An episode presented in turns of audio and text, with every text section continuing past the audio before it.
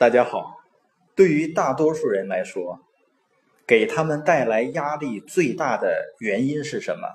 一份调查结果就显示啊，导致人们生活中压力的最大的原因是时间和钱。洛杉矶时报最近进行的研究表明，百分之二十七的受访者形容他们的个人财务状况是晃悠的。百分之四十的人表示，他们在支付保险金、汽车和其他大件分期付款的方面有困难。财务压力给人们带来了很大的影响，甚至都降低了生产率。因为一项调查显示，经受财务压力的员工把百分之十三的工作时间用在处理与金钱有关的事情上，一天超过一个小时，一年下来就是两百五十个小时。唐纳德·奥尔森嘲讽道。普通的美国人忙于花着他们没有的钱，买着他们很多都是用不着的东西，然后去讨好他们不喜欢的人。财务渗透生活的方方面面，人们一旦财务方面做不好，就会引发大问题。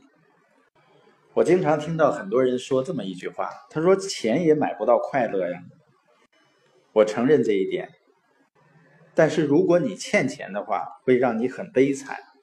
钱呢，它就是一个工具。如果你的钱很少，你的选择就会很少。如果你想住在上班最方便的地方，没有钱就做不到。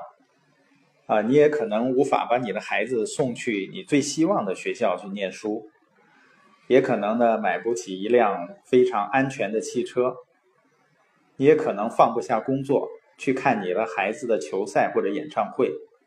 你也不能让你喜欢的事情变成你的事业。你可能每个月都为挣薪水来奔忙，直到六十五、七十岁或者更老的时候还在工作。我们这样说的目的，并不是想表达钱是最重要的，因为那些认为钱是这个世界上最重要的人，和那些认为钱不重要的人，我觉得他们是一样的愚蠢。就像有一个笑话。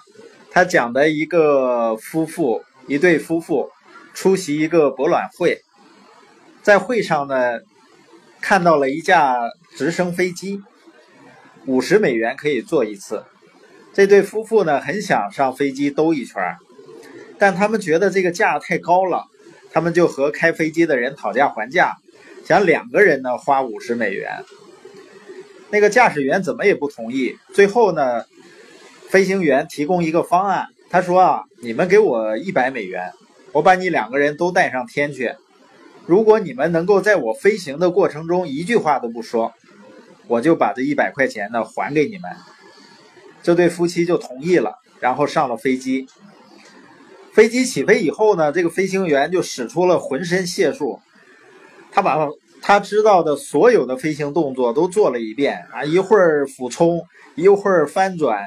一会儿倒着飞行等等。当飞机着陆的时候呢，飞行员就对丈夫说：“，恭喜你，你们真的一句话都没有说。来，这是你们的一百美元，现在给你了。”丈夫说：“哎呀，你可不知道，当我媳妇儿被甩出飞机的时候，我差点都撑不住了。”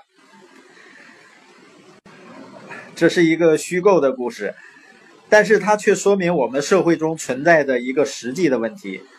就是人们往往把金钱看得比生命中真正重要的东西，就是比人还要重。这也是一个错误的态度，就是不能沉迷于金钱。